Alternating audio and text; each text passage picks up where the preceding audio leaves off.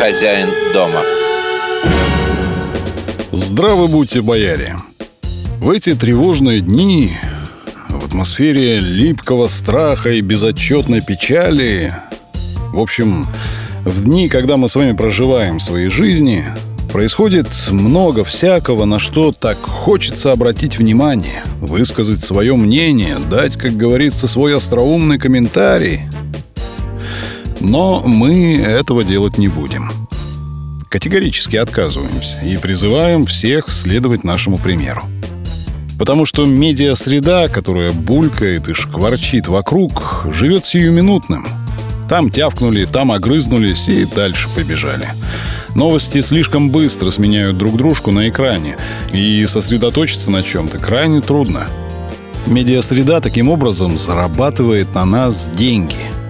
Хотите, чтобы вас эксплуатировали эти упыри, которым только и нужно, что клики мышки, которые у вас в руках? Не хотите? Значит, выход один – игнорировать новостную повестку – Думать о вещах, которые будут актуальны и сегодня, и завтра, и через год, и через пять. Всегда. К примеру, как мальчик становится мужчиной. А кто этот человек? Это хозяин дома. Сегодня у нас фильм 2007 года режиссера Сильвестра Сталлоне «Рэмбо. Часть четвертая». Мое знакомство с Джоном Рэмбо произошло, кажется, году в 1988 когда в журнале «Советский экран», или, не помню, «Ровесник», появилась фотография из второй или третьей серии этого киносериала. Черно-белая картинка, чуть больше спичечного коробка, на которой был изображен длинноволосый атлет с ленточкой, поддерживающей вороную челку и с пулеметом в руках – Тогда еще писали и говорили о том, что фильм «Рэмбо» — это составляющая холодной войны, кинематографическая составляющая. С его помощью ястребы Пентагона пытаются напугать советский народ, переписать историю Братской Республики Вьетнам и все такое прочее. Они действительно пытались напугать и переписать, но сейчас не об этом.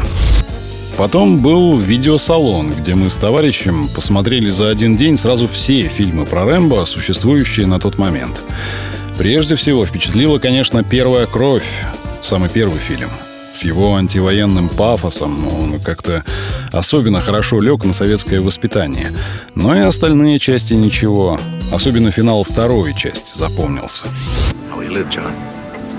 Как ты будешь жить, Джон? День за днем четвертом фильме Джон Рэмбо живет во вьетнамской провинции, зарабатывает на жизнь ловлей ползучих гадов и привычно грустно смотрит на окружающее его безобразие мира. Тут к нему являются американские волонтеры, которые везут в соседнюю Бирму медикаменты, книжки и прочий гуманитарный груз. Они просят быть их проводником. Я хочу сказать, что мы не заплатим вам за ваше время, которое поможет изменить жизни многих людей. Вы взяли оружие? Конечно, нет. Вы ничего не измените. Думая так, мир точно не изменить. К черту мир. В Бирме идет гражданская война, и какой-то полуумный генерал ли, полковник ли наслаждается властью по полной. Крошит гражданское население, не исключая ни женщин, ни детей. Вокруг огонь, кровь, кишки.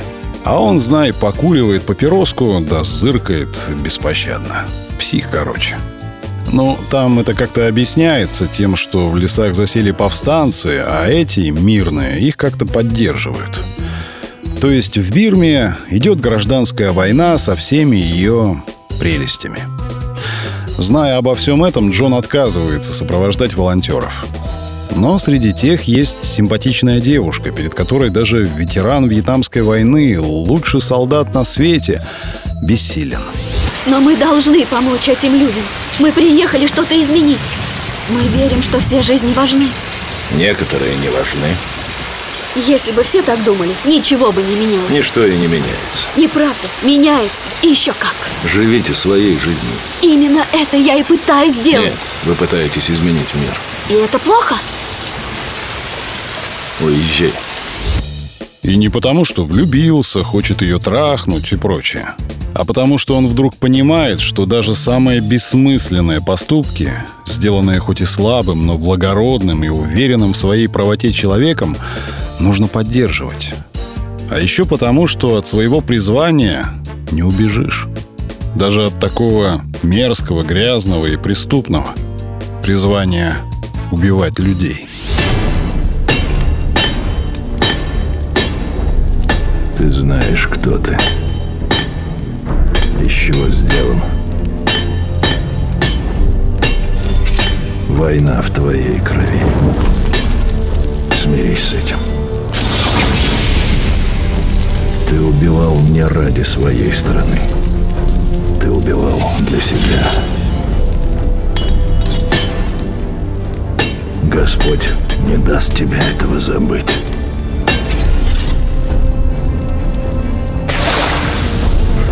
Когда ты на грани. Убить ничего не стоит. У нас все спорят уже 30 лет, кажется, когда и как вводить в образовательные программы половое воспитание. То есть, когда и как рассказывать детям о том, откуда берутся дети. На самом деле это ложная проблема. Нет такой проблемы вообще. Каждый в свой срок обычно спокойно разбирается, чем мальчики отличаются от девочек. Ну, в физиологическом, по крайней мере, смысле. Есть другая проблема, посложнее. Как из мальчиков получить мужчин, а из девочек получить женщин. Вот это проблема так проблема. Особенно сегодня. Каким мы хотим видеть мужчину? Сильным, внимательным, добрым, правда?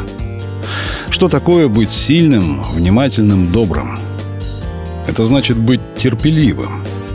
Терпеливым к боли, неудобству, капризам женщины, непонятливости детей.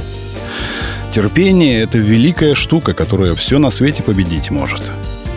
Умение терпеть — главное свойство мужчины, из которого прямо вытекает и сила, и доброта, и внимательность, и все остальное хорошее, что есть в человеке. Восстать, взбунтоваться против несправедливости, обиды, зла, в принципе, может любой человек. Ну, например, все, отчаялся он настолько, что стало все равно, жить или умереть. Не может больше терпеть. Встал и совершил подвиг. Это еще не мужественность, это просто выплеск адреналина, истерика. С криком броситься на нож или пистолет может и женщина – а вот зная, что за тобой другие, слабые, если ты умрешь, то им же не поможешь. Выдержать, вытерпеть, когда, кажется, уже и терпеть невозможно. Дождаться того единственного момента, когда все продумав, можно победить. Вот это действительно мужское, настоящее.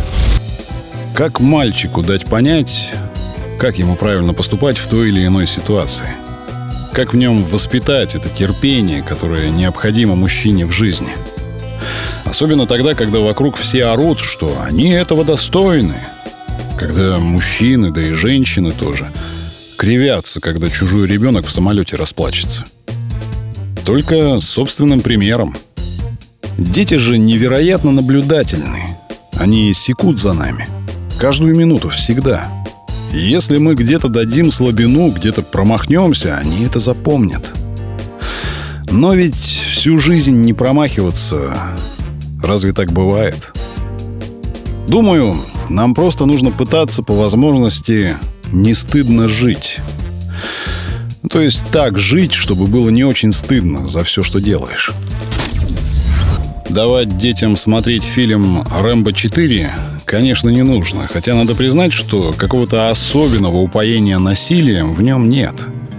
Вся жесть в нем снята лаконично. Этот фильм не красуется, не пытается поразить зрителя. Он скромен в средствах, но динамичен.